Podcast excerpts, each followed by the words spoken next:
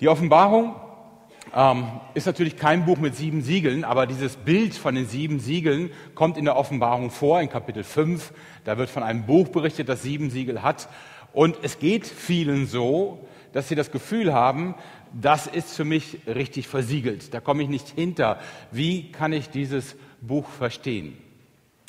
Bitte mal die nächste Folie. Ähm, ich möchte ein bisschen mal erläutern, wie ich da hingekommen bin, überhaupt mir so viele Gedanken über die Offenbarung zu machen. Und das hat ein wenig mit meiner eigenen Geschichte zu tun, aber auch mit dem, was in Deutschland, in der Welt mal so eine Zeit lang, ich sage mal, Mode war in der Auslegung von Offenbarung und Endzeit. Hier habe ich ein paar Stichworte genannt, aber ich werde das mal erläutern. Meine Jugendzeit ist, viele werden es ahnen, schon lange zurück. Die liegt in den 80er Jahren, eigentlich auch schon in den 70ern, wenn ich ehrlich bin. Ähm, ich habe erst gelernt, meine Altersklasse nennt man reifer Erwachsener. Das klingt ja noch milde. Also, 70er, 80er Jahre, Jugendzeit. Ich habe mich in den 70er Jahren bekehrt. Ich hatte keinen christlichen Hintergrund. Ich war aus einem liberal-katholischen Elternhaus und äh, kam dann relativ schnell nach meiner Bekehrung mit Gedanken von Endzeit in Verbindung. Und die 80er Jahre waren auch so eine typische Endzeitphase oder sie hatten eine typische Endzeitstimmung. Alle, die jetzt nicken, von denen weiß ich, dass sie mindestens so alt sind wie ich. Äh, wenn ich jetzt sage, so in den 80er Jahren, da waren wir eigentlich ziemlich überzeugt, dass der Antichrist kurz davor ist, öffentlich zu erscheinen. Das hatte verschiedene Gründe. Es gab den Kalten Krieg, die atomare Aufrüstung und mittlerweile die Berechnung, dass man die Welt mit den Atomwaffen, die vorhanden sind, ich weiß nicht wie oft, 10, 12, 20 Mal vernichten könnte. Das klang ja schon ziemlich gut nach Endzeit. Es gab den Kommunismus damals, das war ja ein riesiges Gebiet aus unserer Wahrnehmung, kommunistisch beherrscht und die Bedrohung für Europa. Es gab den Kalten Krieg zwischen den USA und den Kommunisten. Die Technik entwickelte sich weiter, Internet war noch in den Kinderschuhen, hatte kaum jemand, aber es war technisch schon vieles möglich und vorstellbar. Und dann gab es diesen berühmten Roman, von dem sicherlich viele gehört haben, von George Orwell.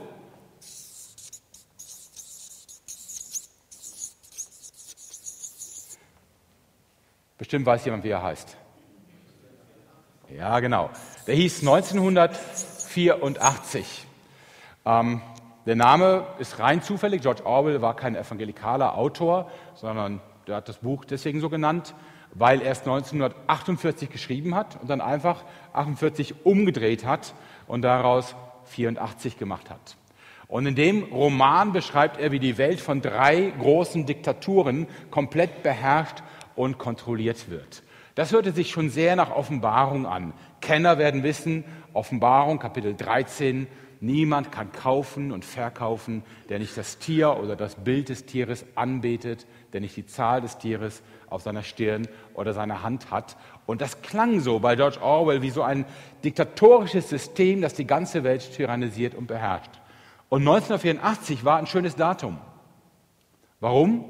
Nun, 1948 hat nicht nur George Orwell seinen Roman geschrieben, sondern 1948 wurde Israel als Staat ausgerufen. Und Israel ist ja irgendwie was Besonderes in Gottes Geschichte, das meine ich ernst. Das ist äh, schon auffällig, dass dieses Volk nach so langer Zeit wieder in Existenz kommt. Und die Enster-Spezialisten haben dann natürlich gerechnet. Was macht man 1948? Man addiert eine Symbolzahl. Nun, man kann zum Beispiel die Zahl 7 nehmen, das ist die Zahl für Vollständigkeit in der Offenbarung und in der Bibel überhaupt. Da ist man bei 1955. Das war eigentlich in den 80ern schon vorbei. Die Zahl 12 kommt oft vor, 1960 war auch vorbei. Dann hat man immer noch die Zahl 40. Das ist eine gute Symbolzahl. 40 Jahre Wüstenwanderung der Israeliten. Und dann kam man bei 1988 aus. Und das war so eine Idee. 1984 tritt der Antichrist auf, dreieinhalb Jahre. Dann ist 1988, da kommt Jesus wieder. Halleluja. Und mein Jugendleiter damals, der sagte uns in der Jugend, liebe Leute, ihr müsst jetzt Berufe lernen, mit denen ihr euch ernähren könnt, auch wenn ihr kein Geld habt, also wenn ihr nicht kaufen oder verkaufen könnt. Die Frauen sollten spinnen lernen, damit sie Stoffe herstellen können, ohne dass sie irgendwo was einkaufen müssen. Ja, und ich wurde, wer hat eben zugehört? Agraringenieur, ja. Ich habe einen kleinen Fehler gemacht, ich wurde Agraringenieur für Tropen und Subtropen. Womit ich hier nicht ganz so viel anfangen kann, wenn nicht die Klimaerwärmung noch äh, weitere Fortschritte zeigt. Ähm, ich wurde es allerdings nicht so sehr aus Grund dieser Mahnung meines Jugendleiters. Das mag ein bisschen mit reingespielt haben, aber ich wollte eben in die Missionsarbeit gehen und da schien mir das der geeignete Beruf. Ich stelle das deswegen eigentlich mehr für die jüngeren Leute, dass man so ein bisschen die Stimmung mal erfasst, die wir in den 80er Jahren hatten. Dieses Gefühl, wir sind jetzt kurz davor, dass der Antichrist öffentlich wird. Und dass wir sehen, was passiert. Und dass wir dann erleben, dass Jesus wiederkommt. Also wir waren sehr gespannt, wie das ausgehen würde. Ich kannte eine Frau, die war in der Evangelisation und suchte danach das Gespräch mit den Evangelisten und sagte, ist es richtig, dass ich in dieser Zeit noch, sie war verheiratet, schwanger werde und Kinder kriege? Oder ist das eigentlich schon vorbei? Ja? So tickten wir in den 80ern. Ja gut, nicht alle vielleicht, aber meine Jugendgruppe war so drauf. Und wenn man die Literatur sieht, die in den 80er und auch 70er Jahren erschienen ist, über Endzeit, dann merkt man, das hat viele, viele Christen damals bewegt. Ja, Wim Malgo wird ein Begriff sein, Hal Lindsay, das waren so die größten alter Planet Erde, wohin. Und Wim Malgo, der Schweizer Evangelist, der uns genau erklärte, wie welche politischen Sachverhalte zu deuten sind. Vieles hat sich davon mittlerweile überlebt und ist heute nach allen Kriterien, die wir haben, einfach nur falsch gewesen. Falsche Voraussagen. Nur mal ein kleines Beispiel. Wim Malgo schrieb in seinem Buch Fragen und Antworten auf die Frage, wird Deutschland wieder vereinigt werden? Ja, aber erst im tausendjährigen Reich. Das wusste der einfach. Und wir würden sagen, ja, aber es fühlt sich gar nicht so an wie das tausendjährige Reich. Ja, eigentlich noch nicht. Ähm, so hat sich vieles, das ist nur eine Kleinigkeit, aber vieles hat sich vollkommen überlebt und wer mal auf den Wiedenester Buchmarkt geht, wir machen zweimal im Jahr so einen Gebrauchbuchmarkt, der wird gerade von dieser Art von Literatur haufenweise finden. Das, die sind halt millionenfach verlegt worden und werden jetzt in vielen Häusern halt entrümpelt und nach Wiedenest gebracht. Und vielleicht müsste ich da mal eine Kamera aufstellen, um zu sehen, wer sowas eigentlich kauft. Außer so Offenbarungsspezialisten, wie ich selber bin. Ein großes Datum war dann nochmal das Jahr 1991. Mittlerweile war also 1988 vorbei, Jesus offensichtlich nicht wiedergekommen, aber 1991 brach der erste Golfkrieg aus unter George Bush Senior. Und das war sehr interessant zu beobachten, wie in Deutschland die Reaktionen auf diesen Golfkrieg war. Also die Amerikaner marschierten ja da zum ersten Mal im Irak ein. Ähm, hier in Deutschland brach eine Panik aus. Ist jetzt vielleicht, klingt vielleicht wie ein Märchen, aber es war so. Man konnte das daran erkennen, dass während dieses Krieges irgendwann bei Aldi kein Wasser und kein Mehl mehr zu kaufen war.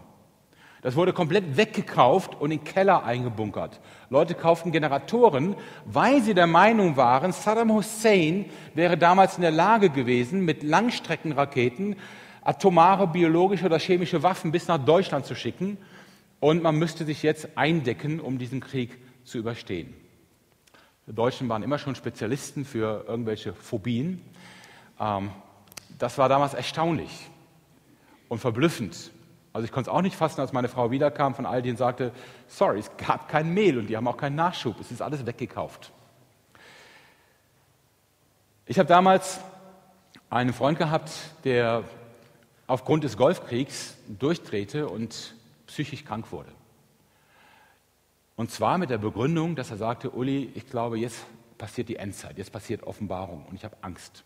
Und er war nicht mehr arbeitsfähig, mehrere Monate lang, bis ihn irgendwann ein Psychologe behandelte, ihm Medizin gab und er langsam wieder zu sich kam. Außerdem hörte der Golfkrieg auf und es hatte keine Bombe in Deutschland gegeben.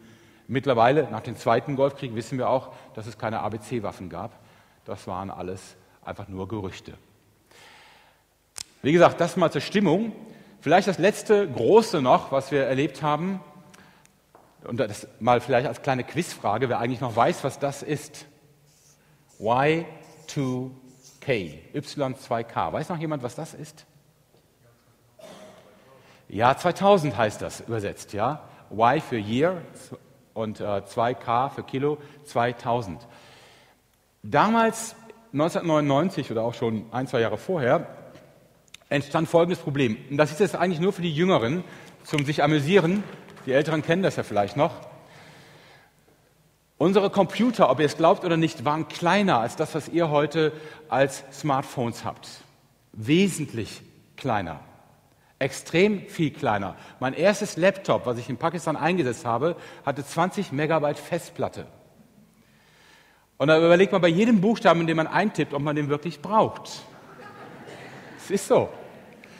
Und die Programmierer haben diesen geringen, äh, geringen ähm, Festplattenplatz dann sehr rational genutzt, indem sie zum Beispiel bei Jahreszahlen, sagen wir mal 1998, einfach nur 98 geschrieben haben.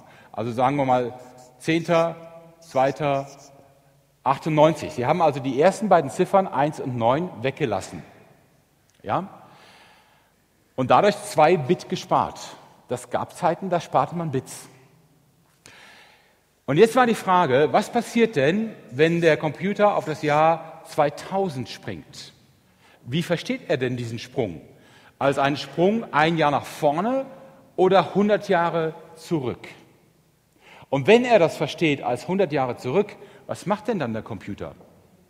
Schaltet er einfach alles aus und sagt, es gab mich noch nicht vor 100 Jahren, also System runterfahren. Und die Überlegungen waren, haben wir dann noch Stromversorgung? Gehen Atombomben von selber los? Werden Krankenhäuser nicht mehr arbeiten können? Was passiert dann? Ich war bei einer großen christlichen Konferenz 1999, Silvester 1999 in der Schweiz. Vier oder 5.000 Leute waren dort. Jeder von uns kriegte für den Abend, für den Silvesterabend, eine kleine Taschenlampe ausgehändigt. Ernsthaft. Weil man wusste nicht, ob es nach Mitternacht noch Strom gibt. Und das war so der letzte Zeitpunkt, wo viele dachten, 2000, das wäre doch das ideale Datum, Jesus, dass du wiederkommst. Oder mindestens der Antichrist könnte doch da antreten. Beides ist nicht so wahrnehmbar passiert. In dieser Phase, also eigentlich schon Anfang der 90er, als ich das merkte, wie oft wir versuchen, Offenbarung so quasi wie eine Folie auf die Tageszeitung zu legen und zu sagen, aha, da ist ein Ereignis, das passt hier in die Offenbarung. Und als ich merkte, dass wir immer und immer wieder falsch liegen, habe ich für mich die Entscheidung getroffen und das mit Gott abgemacht, ab jetzt will ich die Offenbarung unterrichten. Ja. Warum? Wenn man die Offenbarung aufschlägt, ist gleich der dritte Vers in der Offenbarung eine Ermutigung, sie zu lesen. Da heißt es in Offenbarung 1, Vers 3, glückselig, der liest und die hören die Worte der Weissagung und bewahren, was in ihr geschrieben ist. Denn die Zeit ist nahe.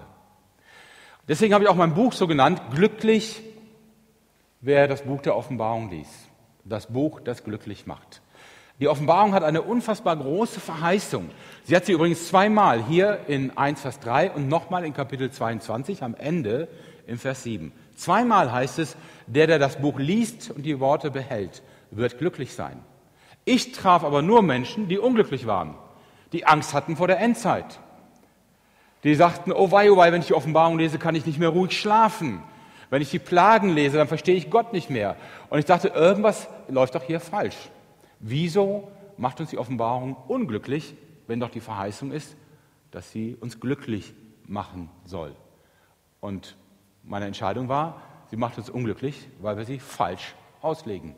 Irgendwas machen wir falsch mit der Offenbarung. Selbst Luther konnte sie nicht gut ertragen im Neuen Testament. Und er hat ja überlegt, ob er sie ganz rausschmeißt. Ja, dann wäre ich dann jetzt arbeitslos, zumindest für heute Abend. Ja. Ähm, er hat sie drin gelassen, was ich ihm hoch anrechne, genau wie beim Jakobusbrief, dass er da auch ein bisschen über seinen Schatten sprang. Und ich glaube, die Offenbarung hat viel mehr Evangelium, als Luther ahnte. Nicht, dass ich Luther das Wasser reichen könnte, bitte nicht falsch von mir denken, ich tue es auch nicht. Ähm, nicht annähernd. Aber ich vermute, dass es manchmal Denkvoraussetzungen in unseren Köpfen gibt, die uns auf eine falsche Spur leiten. Die kann ich heute Abend nicht alle zerstreuen, aus dem einfachen Grunde, weil ich bis Mitternacht ja fertig sein soll hier. Eigentlich auch ein bisschen früher.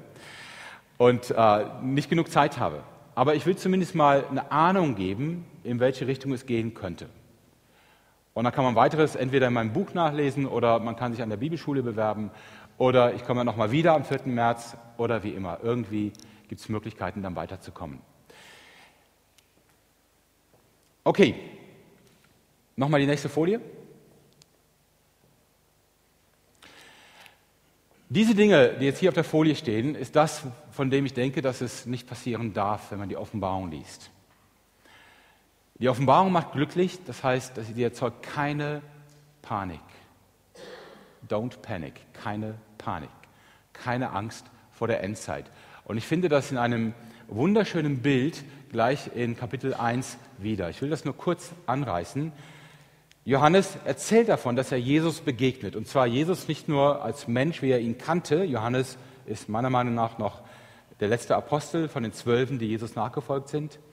Also er begegnet ihm nicht so, wie er ihn kannte, sondern in einer unfassbaren Herrlichkeit, in einem hellen Glanz.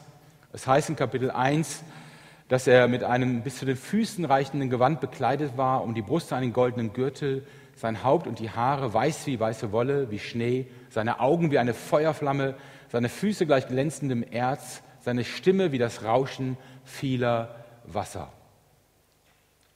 Und dann fällt Johannes Jesus zu Füßen und sagt, ich war wie tot. Wir würden heute sagen, bewusstlos. Ja, ich bin einfach nur umgefallen, als ich das gesehen habe. Und Jesus legt seine Hand auf Johannes. Offenbarung 1, Vers 17. Er legte seine Rechte auf mich und sprach, fürchte dich nicht. Das ist quasi im ersten Kapitel der Offenbarung. Fürchte dich nicht. Und ich glaube, das ist ein gutes Eingangswort auch für uns. Die Offenbarung ist nicht geschrieben, um Furcht zu produzieren, um es Angst zu machen, um uns eine Endzeit vor Augen zu malen, von der wir denken, oh, hoffentlich komme ich da nicht rein. Das müssen wir am 4. März dann klären bei der Entrückungsfrage. Kommen wir rein, kommen wir nicht rein. Hoffentlich komme ich da nicht rein, hoffentlich passiert mir nichts. Nein, die Offenbarung hat genau das Gegenteil als Anliegen. Sie ist ein Buch der Ermutigung, ein Buch, das sagt, fürchte dich nicht. Hab keine Angst, keine Panik. Und die Begründung ist bei Jesus nicht, das wird irgendwie alles nicht passieren oder dich trifft das nicht oder vorher komme ich wieder und hole dich oder du bist tot oder was immer, sondern die Begründung ist bei Jesus, fürchte dich nicht, ich bin der Erste und der Letzte und der Lebendige. Und ich war tot und siehe, ich bin lebendig von Ewigkeit zu Ewigkeit und habe die Schlüssel des Todes und des Hades. Alles, wovor wir uns im tiefsten fürchten, nämlich unser eigenes Sterben, unser eigenes Vergehen, ist von Jesus schon überwunden. Er ist der Erste, der tot war und auferstanden ist. Und wir werden genau diesen Weg mit ihm gehen. Auch wenn wir sterben, brauchen wir uns nicht zu fürchten. Wir werden leben, weil Jesus den Schlüssel zum Totenreich hat. Das ist ein schönes Bild. Ja? Er schließt die Tür auf und sagt, du bist gestorben, komm raus, du lebst wieder. Und deswegen fürchte dich nicht. Fürchte dich nicht. Das ist also das, was die Offenbarung eigentlich ausmacht und wie sie verstanden werden muss. Ein Buch der Ermutigung. Und ich will so ein paar kleine Dinge versuchen, heute Abend zu erklären, dass man schon mal weiß, in welche Richtung es geht. Und dann können wir nachher nochmal in den Fragen vielleicht einiges ansprechen. Aber bitte nicht erwarten, dass ich die ganze Offenbarung auslege. Also ernsthaft, Klaus meinte, ich sollte um 9 Uhr ungefähr fertig sein mit allem. Äh, das ist ein bisschen knapp für eine komplette Auslegung. Nächste Folie bitte. Auslegung der Offenbarung. Ähm, ich habe mal ein paar Dinge aufgezählt, mit denen wir es zu tun haben, wenn wir Texte der Offenbarung lesen. Zuerst einmal, und das ist sehr verwirrend, ist es ein Buch mit sehr vielen, vielen Symbolen und Zeichen. Und das ist jetzt folgendes Problem. Symbole sind ja normalerweise nicht so schwer verständlich. Wenn ich zum Beispiel so mache, heißt das? Alles klar, gut gemacht, prima, super. Ja? Ich habe mir erklären lassen, dass wenn man das in Afghanistan macht, man wahrscheinlich erschossen wird. Weil das aus irgendeinem Grunde ein sehr obszönes Zeichen sein soll. Also für alle Afghanistan-Reisenden verkneift es euch. wie ich überhaupt empfehlen würde, symbolische Gesten nicht in anderen Kulturen auszuprobieren. Ja?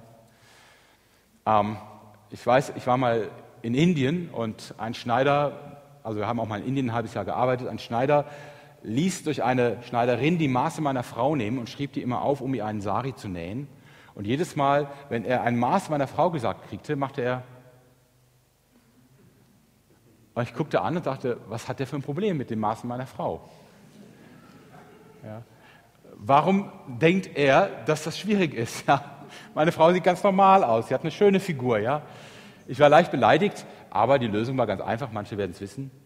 Wenn ein Inder so macht, heißt das Ja. So macht man in Indien, wenn man Ja sagt. Man nickt also nicht wie wir, sondern man bewegt so. Was ich sagen will ist, Symbole sind kulturell abhängig, haben eine Bedeutung, die in einer Kultur verständlich ist. Und damit haben wir das erste Problem für uns. Wir leben nicht mehr in der Kultur des, der Antike. Das heißt, eine ganze Reihe von Symbolen sind uns nicht mehr geläufig. Wir können sie nicht mehr so gut verstehen. Das Zweite ist, Johannes bekommt die Offenbarung, diese Bilder, einiges davon erklärt er uns, also manches wird extra gesagt, was es bedeutet, einiges erklärt er nicht. Das heißt, wir haben eine Reihe von Zeichen und Symbolen, die bekommen wir erläutert. Zum Beispiel in Kapitel 1, da heißt es, dass Jesus, 1 Vers 12, inmitten von sieben goldenen Leuchtern wandelt. Und ein paar Verse später, im Kapitel 20, heißt es, diese sieben Leuchter sind sieben Gemeinden. Das war einfach. Ja. Da gibt Johannes selber oder Jesus gibt Johannes selber die Erklärung und sagt, diese sieben Leuchter stehen für sieben Gemeinden. Und das sind dann die sieben Gemeinden, an die die sieben Briefe gehen, die in Offenbarung 2 und 3 geschrieben werden, von Jesus diktiert werden. Andere Zeichen bleiben völlig im Dunkeln. Und nicht nur für uns, sondern wahrscheinlich auch für einen Normalbürger des römischen Reiches im ersten Jahrhundert. Der wird vieles nicht verstehen. Warum? Ganz viele Zeichen in der Offenbarung haben ihren Schlüssel im Alten Testament. Also, sie werden erklärt durch Texte aus dem Alten Testament. Um sie zu verstehen, muss man aber das Alte Testament kennen. Wer es nicht kennt, der sagt, das Buch ist einfach nur kompliziert. Nun, die meisten von uns haben wahrscheinlich keinen jüdischen Hintergrund, sprechen nicht fließend Hebräisch und sind nur bedingt mit dem Alten Testament vertraut. Aus dem Grund fällt es uns schon schwer, es zu verstehen. Ein Römer in der damaligen Zeit hatte wahrscheinlich überhaupt keine Ahnung, wovon die Offenbarung überhaupt spricht, was sie eigentlich will. Der las das und verstand nur Bahnhof. Und den gab es auch nicht in der Antike. Warum hat Johannes das so gemacht? Warum hat er nicht zu Gott gesagt, ich möchte gerne die Vision erklärt haben? Vielleicht hat er sie sogar verstanden. Warum hat er es dann nicht ausgesprochen? Ja. Ich gebe mal ein Beispiel dafür, dass Johannes einfach schweigt. Das ist Offenbarung 13, ein ganz berühmter Vers. Ich werde das heute Abend nicht auflösen. Sorry, ich, ich will es nur verdeutlichen. Am Ende von Offenbarung 13, es geht um das Tier, den Antichristen, gibt Johannes einen entscheidenden Hinweis, wer der Antichrist ist. Und zwar sagt er in Kapitel 13, Vers 18, hier ist die Weisheit, wer Verstand hat, berechne die Zahl des Tieres. Denn es ist eines Menschen Zahl und seine Zahl ist 666. Ja. So, Johannes sagt seinen Lesern, wer von euch Verstand hat und Weisheit, der rechnet die Zahl aus. Das heißt, Johannes geht davon aus, man kann sie berechnen. Und zwar nicht heute im 21. Jahrhundert, sondern damals schon im ersten Jahrhundert. Man kann sie ausrechnen und verstehen. Aber er sagt den Namen nicht. Er gibt quasi das Rätsel, aber nicht die Lösung dafür. Warum? Warum sagt er nicht, wen er meint, von wem er eigentlich spricht? Wenn er sagt, wer Verstand hat, kann das berechnen, Gut, geht er davon aus, dass alle seine Leser Verstand haben? Warum sagt er dann nicht selber, ich meine die und die Person? Dazu schauen wir mal kurz in Offenbarung Kapitel 1. Also nochmal zurück. Offenbarung 1, Vers 9, wo sich Johannes kurz selber vorstellt. Er schreibt, ich, Johannes, euer Bruder und Mitteilhaber an der Bedrängnis und am Königtum und am Ausharren in Jesus, war auf der Insel, die Patmos genannt wird, um des Wortes Gottes und des Zeugnisses Jesu willen. Was Johannes hier in kurzen Worten sagt, er spricht von Bedrängnis oder Trübsal, er spricht von Ausharren, was immer ein Fachwort ist dafür, dass man Verfolgung durchhalten muss. Er spricht von der Herrschaft Christi. Er spricht davon, dass er auf Patmos ist wegen des Evangeliums. Damit meint er jetzt nicht, dass er auf einer Missionsreise ist auf Patmos, sondern Johannes ist, was später auch die Kirchenväter beschreiben, verbannt worden von den Römern auf eine Insel verbannt. Patmos liegt, wenn man sich so hier die Türkei vorstellt, damals hieß das Kleinasien, liegt irgendwo hier als vorgeordnete Insel vor der Küste der Türkei. Wahrscheinlich konnte man von Patmos aus die Küste sogar sehen. Die Römer haben Johannes dorthin verbannt. Und ein Kirchengeschichtsschreiber, ich glaube Eusebius, schreibt, Johannes wäre vorher sogar gefoltert worden von den Römern. Die Überlieferung behauptet, er sei lebendig in siedendes Öl getaucht worden und hätte es durch ein Wunder überlebt. Danach haben die Römer ihn, wie gesagt, verbannt. Es ging offensichtlich darum, den Einfluss dieses letzten Apostels von den Gemeinden fernzuhalten. Man wollte ihn nicht. Und das große Thema der damaligen Zeit für die Christen war tatsächlich ähm, die Anbetung des Kaisers in Rom. Die Christen verweigerten das und wurden auch ermutigt, das nicht zu tun. Der Kaiser wiederum war beleidigt, wenn man seine Standbilder nicht anbetete. Und Johannes galt wohl als jemand, der hier zu sehr die Christen darin unterstützt, also wurde er auf die Insel verbannt. Bedrängnis, Verfolgung. Das heißt, als Johannes die Offenbarung empfängt, ist politisch gesehen eine ganz, oder war politisch gesehen eine ganz schwierige Situation. Eine große Bedrohung für die Gemeinde. Das wird auch in diesen sieben Briefen deutlich. Zwei davon sprechen von Gemeinden, die verfolgt werden, die direkt verfolgt werden und sogar erleben, dass Gemeindemitglieder ermordet werden. Johannes ist also unter Verfolgung die Römer setzen ihm zu, die Christen müssen ermutigt werden, nicht den Kaiser anzubeten. Wer aber eine solche Ermutigung ausspricht, der muss in Kauf nehmen, dass er ins Gefängnis kommt oder sogar getötet wird. Die Offenbarung hat dieses Thema ganz stark, nämlich wer verdient die Anbetung? Der Kaiser in Rom oder Gott? Irgendein Antichrist oder Gott? So, und jetzt die Quizfrage. Ihr merkt, ich bin Lehrer, ich muss immer reinfragen. Aber ihr seid ja auch lieb, dass ihr schön antwortet. Danke. Jetzt die Quizfrage. Was für einen Sinn kann es haben, ein Buch zu schreiben, das nicht jeder versteht, vor diesem Hintergrund?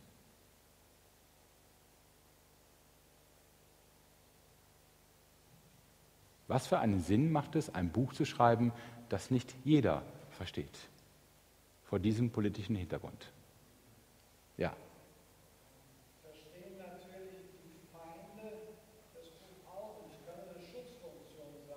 Genau.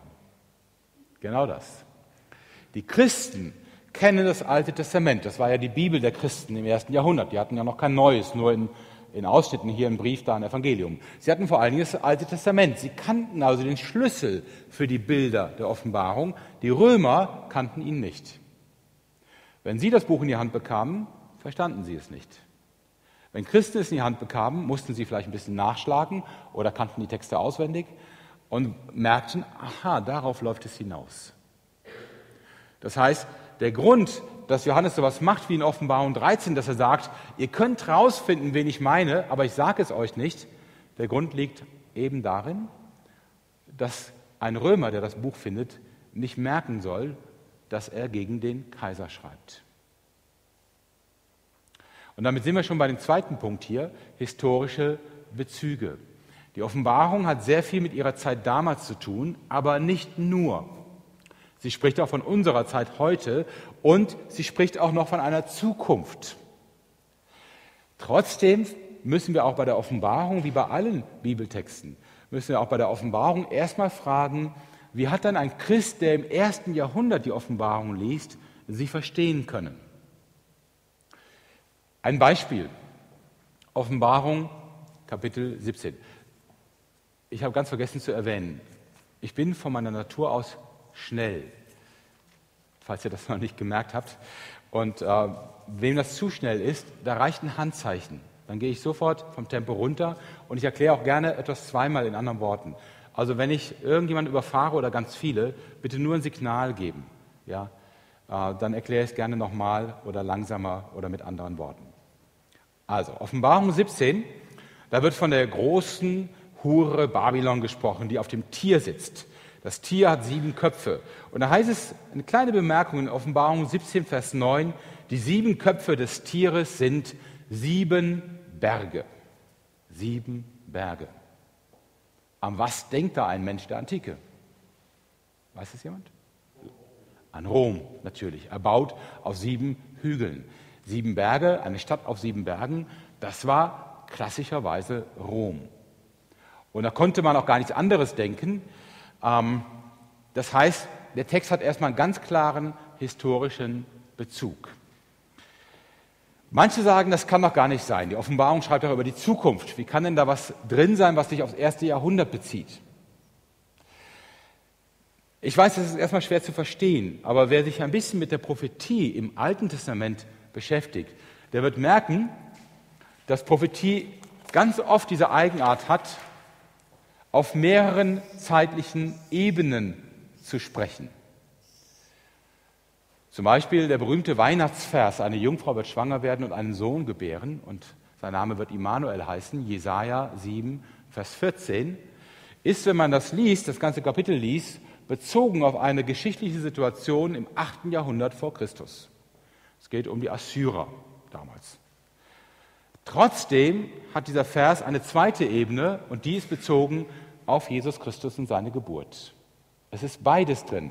Es gibt sowohl den historischen, geschichtlichen Bezug damals und es gibt einen Zukunftsaspekt dieser Aussage. Das könnte ich euch jetzt an ganz vielen Stellen zeigen, da fehlt die Zeit, aber das kommt also oft vor im Alten Testament, dass Aussagen sich auf mehrere Zeiten beziehen. Und von daher ist es eigentlich, wenn man das versteht, das System, nicht schwer zu sehen, dass die Offenbarung auch von mehreren Zeiten gleichzeitig spricht. Kommt ihr noch mit?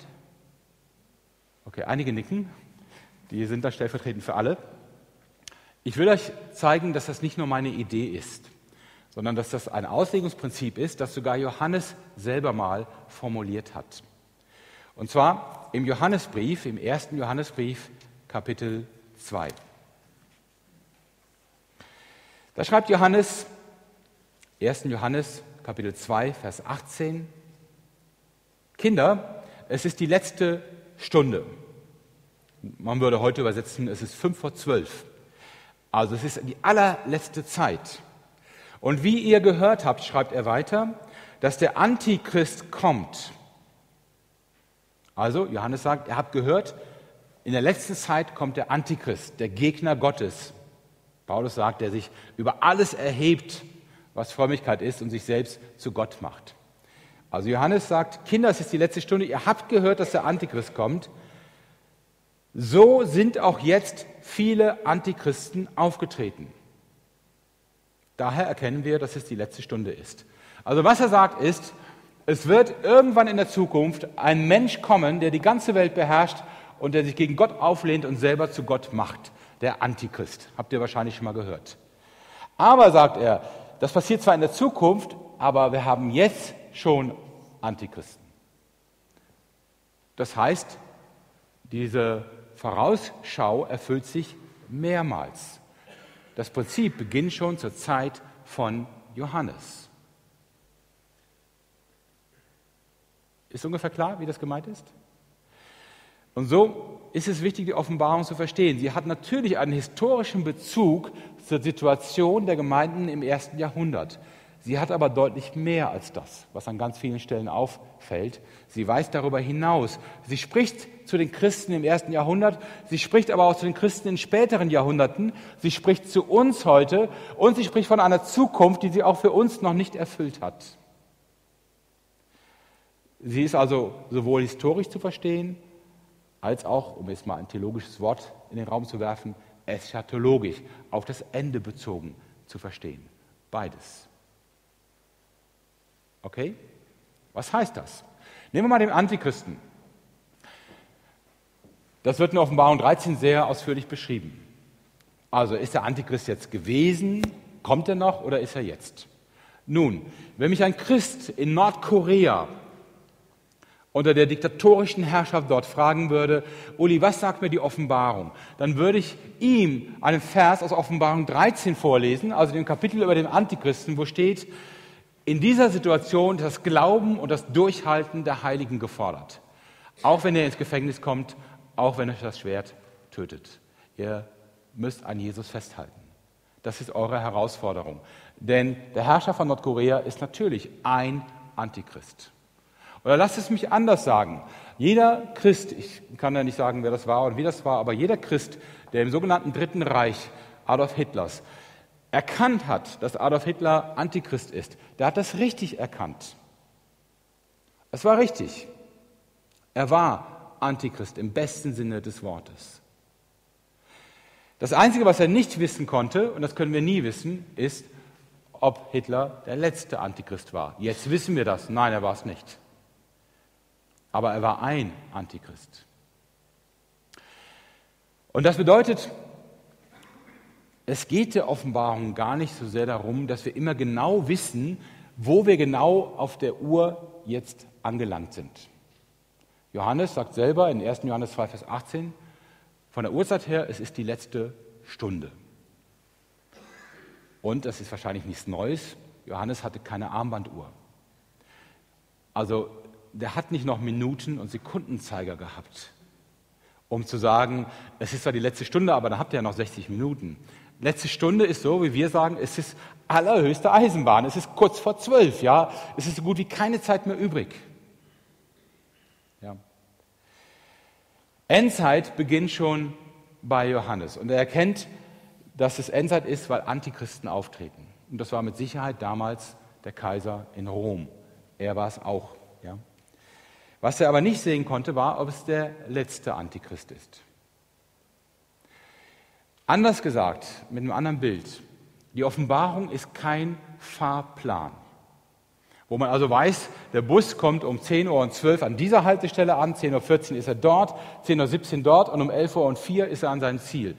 Das ist die Offenbarung gerade nicht. Auch für die Offenbarung gilt, was Jesus sagt, niemand weiß den Tag und die Stunde. Gott hatte nie vor, uns irgendeine Rechenaufgabe zu stellen, mit der wir berechnen könnten, wann Jesus wiederkommt. Jesus sagt das ausdrücklich. Es weiß niemand. Und er sagt zu seinen Jüngern ausdrücklich, ihr werdet alle überrascht sein, aber nicht alle unvorbereitet. Aber es wird uns alle überraschen und alle werden verblüfft sein und sagen, das hatte ich von Uli ganz anders verstanden. Wieso bist du jetzt da? Ja. Ähm, sie ist kein Fahrplan. Es geht nicht darum, in der Offenbarung auszurechnen, wo stehen wir jetzt. Wenn er mich persönlich fragt, würde ich sagen, ich finde das 21. Jahrhundert ideal dafür, dass Jesus wiederkommt. Aber ihr stellt euch einmal vor, ihr hättet durch irgendeine Erfindung die Chance, durch eine Zeitmaschine ins erste Jahrhundert zu reisen. Und ihr findet im ersten Jahrhundert irgendwo im Mittelmeerraum eine kleine Gemeinde, 20 Christen in einem Haus. Und die freuen sich, dass du da bist. Du kannst auch gerade Griechisch und mitreden. Und es wird gerade ausgelegt, Jesus kommt wieder. Und sie sagen, boah, es ist bald soweit, ja? Und dann stehst du auf und sagst, liebe Gemeinde, ich kann euch das nicht erklären, woher ich das weiß. Aber 2000 Jahre müsst ihr schon einkalkulieren. Was denkt ihr denn, wie die reagieren?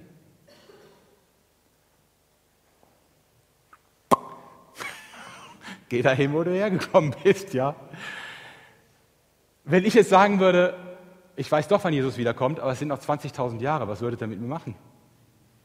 Naja, Wieden, das wäre dann erledigt das wäre vorbei. Wir wissen es nicht. Wie gesagt, ich finde, es ist ideal. Ich glaube, die Zeiten sind so, dass Jesus auch wiederkommen sollte. Es gibt viele Gründe für mich dafür. Aber ich weiß es nicht. Und die Offenbarung ist nicht geschrieben, um es mir zu verraten. Sie ist nicht der geheime Fahrplan, den man entschlüsseln kann. Sie ist geschrieben, damit wir als Christen nicht auf einen Antichristen hereinfallen, damit wir nicht den falschen Christi folgen, nicht den falschen Messiasen, den falschen Heilsbringern, sondern damit wir treu an Christus bleiben.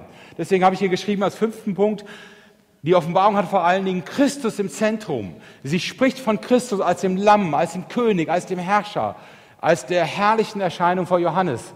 Sie stellt Jesus in die Mitte. Das ist Ziel und Sinn der Offenbarung. Sie will uns nah an Christus halten. Aber sie verrät uns nicht, wann hier die Vorhänge runtergehen. Das bleibt offen. Offen zwischen heute Abend, damit meine ich, heute Abend kann Jesus wiederkommen. Warum nicht? Durchaus. Und vielleicht 100.000 Jahre. Ich hoffe nicht. Ich wäre echt frustriert. Ja, das gebe ich zu. Aber ich erlebe es ja auch nicht. Aber trotzdem, es ist im Prinzip offen. Ja. Und das ist wichtig. Die Offenbarung spricht in unsere Zeit nicht, damit wir irgendwas ausrechnen, sondern damit wir wachsam sind, bereit sind. Und wachsam heißt nicht, dass wir wissen, zehn Jungfrauen, ah, der Bräutigam kommt bestimmt bis 9 Uhr. Nee, das konnten sie nicht wissen. Sondern wachsam heißt, dass wir so leben, dass wenn Christus jetzt kommt, wir sagen, super, passt genau, schön, dass du da bist. Ja. Ich freue mich, dich willkommen zu heißen. Das ist Wachsamkeit. Also, historische Bezüge, manche sagen auch, sie beschreibt die Geschichte der Kirche. Das finde ich ein bisschen schwierig, weil die christlichen Gemeinden weltweit gerade heute in ganz, ganz unterschiedlichen Situationen leben. Manche sagen, sieben Sendschreiben, Laodicea, reiche Gemeinde, die Jesus nicht mehr nötig hat, das sind doch wir Christen hier. Genau, wir Christen hier sind das. Das sind aber nicht die Christen im Sudan ja, oder in Brasilien. Das heißt, das ist ein bisschen schwierig, da Phasen der Kirchengeschichte zu sehen. Aber sie schreibt natürlich von Dingen, die immer wieder in der Kirchengeschichte passieren. Sie spricht von Dingen, die jetzt für uns wichtig sind und Dingen, die erst kommen werden. Und sie hat Christus im Zentrum. Das sind die fünf Prinzipien, die man im Kopf halten muss, wenn man die Offenbarung auslegt. Okay, solange das Gerät noch Batterien hat, eine Folie weiter bitte noch. Ein letztes Wort noch und ähm, dann mache ich einen Einschnitt, damit wir Fragen stellen können. Wann ist die Offenbarung geschrieben worden? Man schätzt bei Auslegern, die evangelikal auslegen, im Allgemeinen äh, eher Anfang der 90er Jahre des ersten Jahrhunderts, Anfang der 90er Jahre des ersten Jahrhunderts, also 90, 91, 92 nach Christus, irgendwo um die Ecke herum, vielleicht 93. Johannes ist der letzte der Apostel, der noch lebt, wenn man ihn als Apostel versteht. Und ähm, er war wahrscheinlich sehr jung dann, als er mit Jesus zusammen war, ist der letzte, der noch lebt. Und er lebt unter dem Kaiser Domitian. Das ist also rechts außen dieser Kaiser, der von 81 bis 96 nach Christus herrschte. Davor sind noch ein paar andere Kaiser, ein paar werdet ihr kennen vom Namen her, vor allen Dingen Nero, ein bisschen bekannter.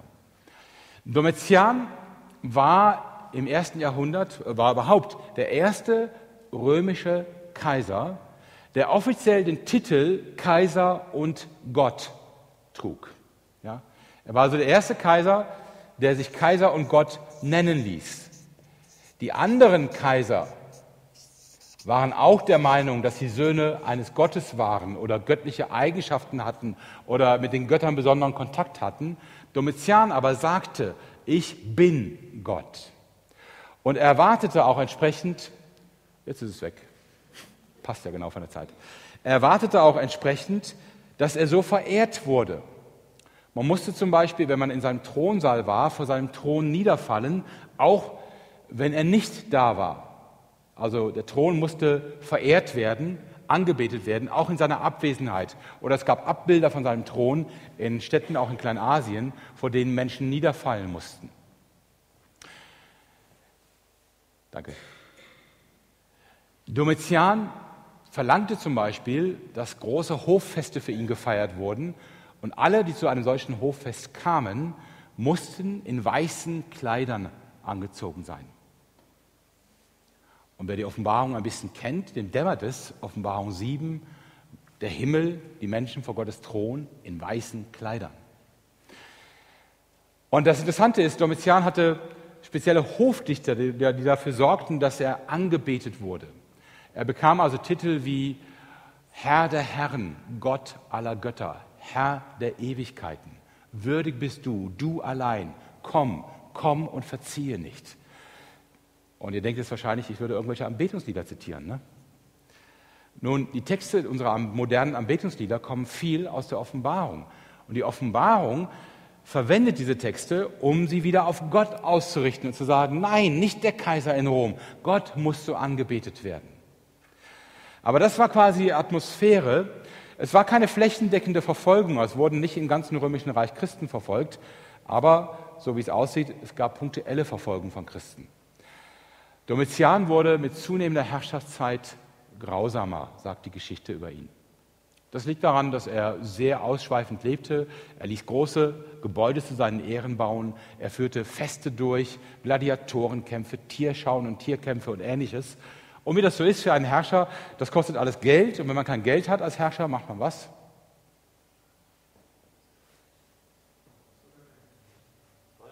Steuern erhöhen, ja? Das Prinzip hat sich seit Tausenden von Jahren als gut bewährt und wird auch heute noch konsequent durchgezogen. Wenn man das aber zu, zu sehr übertreibt, was passiert dann? Ja? Das Volk wird sauer. Das heißt, der Kaiser kriegt Feinde. Wenn der Kaiser Feinde hat, dann muss er vorsichtig sein.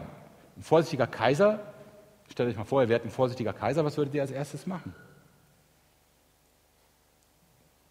Leibwache verstärken, ja, ganz wichtig. Und einen effektiven Spitzeldienst aufbauen. Also Geheimdienst ist das A und O. Und das hat Domitian tatsächlich so gemacht. Er hatte einen sehr effektiven Geheimdienst und es gelang ihm sehr regelmäßig, Verschwörungen gegen ihn aufzudecken und die Verantwortlichen umzubringen. Dummerweise, manchmal erwischt es auch Leute, die vielleicht unschuldig waren. So zum Beispiel eine Geliebte von ihm, die stand bei ihm auch auf der schwarzen Liste und wurde dann irgendwann auch umgebracht. Auch seine Ehefrau stand auf der schwarzen Liste. Und daran merkt man wieder, dass Männer am Ende doch nicht schlau genug sind für die Frauen. Er hat sie nicht umbringen lassen, aber sie ihn.